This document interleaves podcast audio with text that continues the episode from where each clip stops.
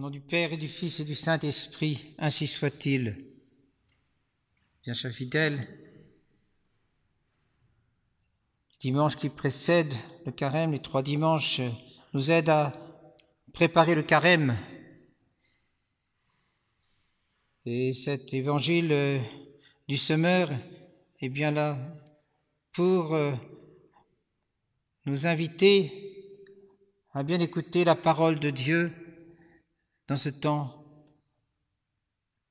de retraite qui nous est donné pour nous sanctifier. La foi vient de l'écoute de la parole de Dieu. L'apôtre Saint Paul, dont il est question dans cet évangile, d'aujourd'hui, est bien là pour nous donner l'importance de l'écoute de la parole de Dieu. Il le dit d'ailleurs dans l'Épître aux Romains, au chapitre 10. La foi vient de l'écoute de cette parole de Dieu.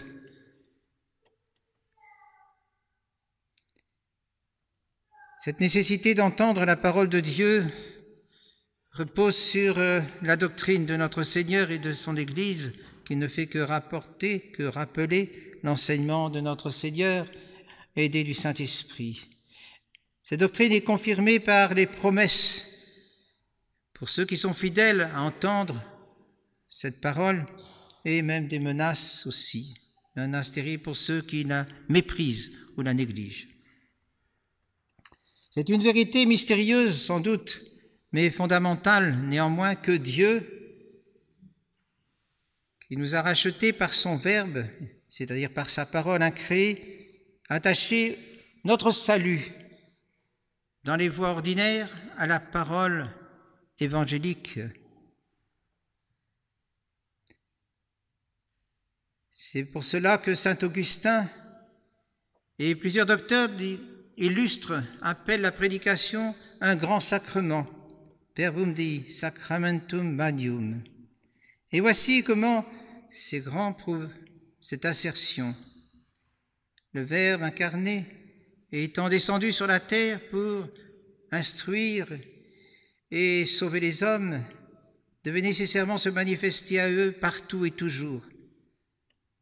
Or, ne pouvant pas rester toujours sur la terre, ni être partout tel qu'il a été vu parmi les Juifs conversant avec eux, avant de remonter dans les cieux, il a laissé la terre trois sortes de sacrements.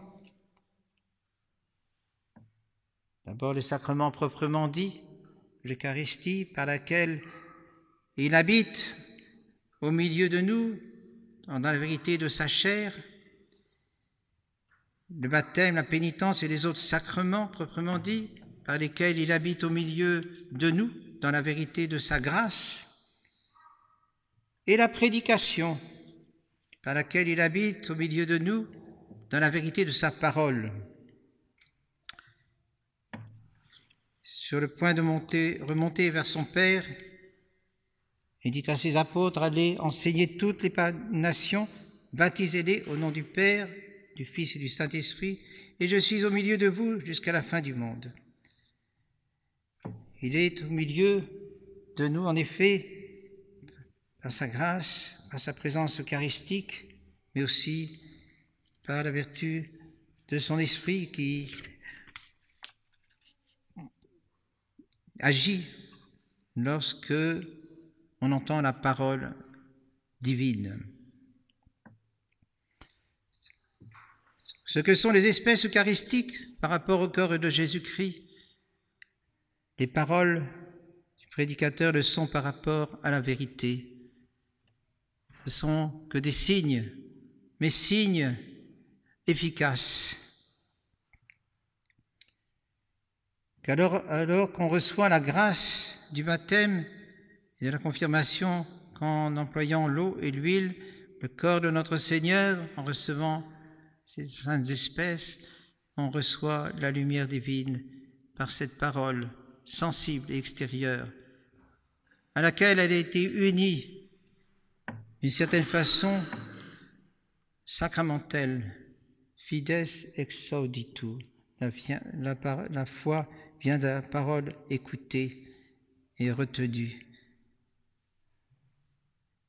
Et c'est ainsi que parle Bossuet et dit que c'est une loi établie que pour passer à l'intelligence, les mystères du christianisme doivent premièrement se présenter au sens. La prédication a presque le caractère d'un sacrement, elle est d'institution divine. C'est un signe sensible de l'action secrète de Jésus-Christ. Elle a son ministre déterminé, son ministère déterminé. La seule différence avec la parole de Dieu, entre la parole de Dieu et les sacrements proprement dits, c'est que ceux-ci confèrent immédiatement la grâce justifiante, tandis que la parole de Dieu dispose à la justification. La porte du salut, c'est la foi. La foi vient par l'ouïe. Mais la porte du salut, c'est le baptême, pardon. Mais la foi vient par l'ouïe et dispose à recevoir le baptême. Dans l'enfant, sans raison, il y a l'habitus de la foi. Mais arrivé à l'âge de raison, il a besoin d'entendre le catéchisme, l'enseignement religieux.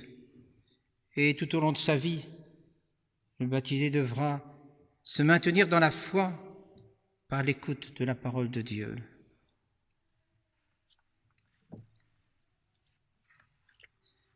Notre Seigneur a attaché ses grâces de foi, d'enseignement, d'illumination intérieure qu'à la prédication. Il a plu à Dieu d'attacher plus de grâce à cette prédication qu'à la lecture. Rappelez-vous l'eunuque de la reine de Candace. Il ne comprenait pas la parole de Dieu et c'est le diacre Philippe qui lui éclaire, qui éclaire son intelligence en lui expliquant cette parole de Dieu. Aussi l'Église, interprète de la doctrine de Jésus-Christ, fait à tous les chrétiens l'obligation étroite et indispensable d'entendre souvent la parole de Dieu. Voyons aussi les promesses faites à ceux qui écoutent cette parole de Dieu et les menaces faites à ceux qui la méprisent ou qui sont indifférents.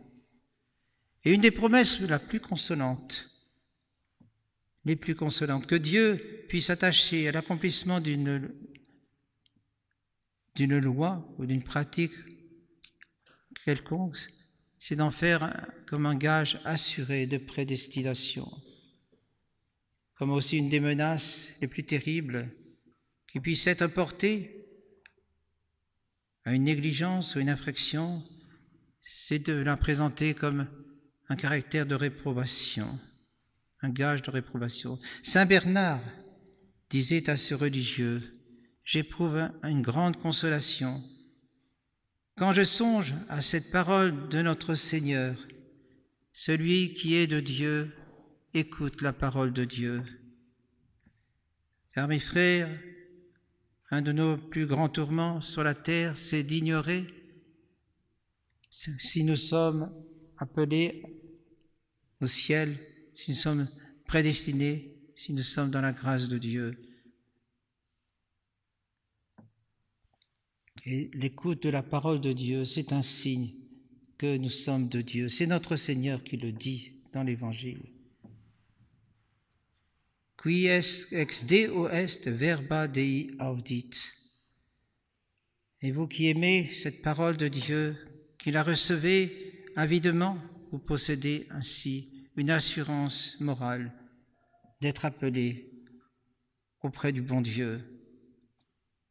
Ne soyons pas insensibles à cette parole, ne soyons tout à l'écoute de cette parole. Et c'est ce que l'Église nous demande à l'approche du carême par cet évangile du Sommeur. Notre Seigneur dit encore à ses apôtres, quand vous entrez dans une ville et que l'on ne voudra pas vous y entendre, entendre, sortez aussitôt et secouez la poussière de vos pieds.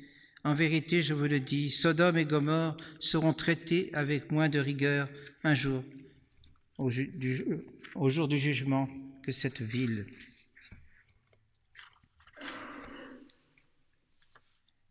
Eh bien, chers frères, notre Seigneur nous a expliqué cette parabole. Il nous a dit justement quels sont ceux qui ne profitent pas de cette parole. Et ceux qui en profitent sont ceux qui ont une âme bien disposée, qui n'est pas étouffée par les passions, par les soucis du monde, par les trois concupiscences finalement, qui empêchent d'aimer cette parole et d'en faire une priorité dans leur vie. Je vous donnerai trois dispositions pour bien profiter de cette parole. Il faut avant l'instruction purifier son cœur, au moins par le repentir et la contrition de ses péchés. Car l'esprit de sagesse n'entrera pas dans une âme soumise au péché, dit l'Écriture. De même qu'avant d'ensemencer une terre, on la nettoie et on la prépare, il faut, nous aussi, pour écouter une prédication, purifier notre cœur de toute mauvaise pensée, de tout mauvais désir, et préparer par le saint désir d'apprendre quelque chose de bon, d'utile pour notre salut. Qu'est-ce qui verse une liqueur dans un verre sale? Nous dit Saint Jean Chrysostome. Première disposition, purifier notre cœur. Deuxième disposition, il faut écouter la prédication avec attention et respect. Le semeur évangélique est le représentant de Jésus-Christ qui nous parle par sa bouche, puisque le divin maître a dit qui vous écoute m'écoute. Gardons-nous de blâmer, de mépriser celui qui parle au nom du Seigneur, car ce mépris retombe sur Dieu lui-même qui a dit qui vous méprise, me méprise. Quand on semence un champ, l'important n'est pas la main du semeur, mais le terrain où l'on sème. Si le chrétien s'applique à être toujours une terre bien préparée, il retirera les plus grands fruits, même des plus médiocres prédicateurs. Il faut encore se garder d'appliquer aux autres ce que l'on entend et se l'appliquer à soi-même. Enfin, il faut considérer que quiconque est de Dieu écoute volontiers la parole de Dieu. Si vous m'aimez, vous garderez mes commandements, dit notre Seigneur. Il faut, après la prédication, mettre en pratique les vérités que l'on a entendues. Car auprès de Dieu, on n'est pas justifié parce qu'on a entendu la loi, mais seulement lorsqu'on la met en pratique. Et ceux qui se bornent à entendre la parole de Dieu sans régler là-dessus leur conduite sont semblables à un homme qui se regarde dans une glace et, qui a oublié ce qu'il a vu, les défauts qu'il a pu voir dans son visage. Ça ne sert à rien de se regarder dans une glace si on n'efface pas ensuite les souillures qu'on a remarquées. Et cela ne sert à rien d'écouter la parole de Dieu et d'être émerveillé de ce qui a pu être entendu si on ne se corrige pas de ses défauts. Et pour mettre en pratique le bien qu'on a appris, connaître, à connaître dans la prédication ou l'évangile, il est nécessaire avant tout de s'appliquer à conserver dans son cœur ce que l'on a entendu et à le méditer avec soin.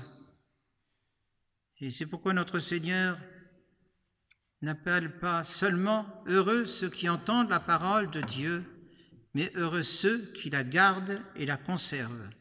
La semence ne peut pas produire si elle n'est pas n'est pas couverte de bonne terre, éclairée, échauffée par le soleil, humectée par la rosée ou la pluie, soignée comme il convient.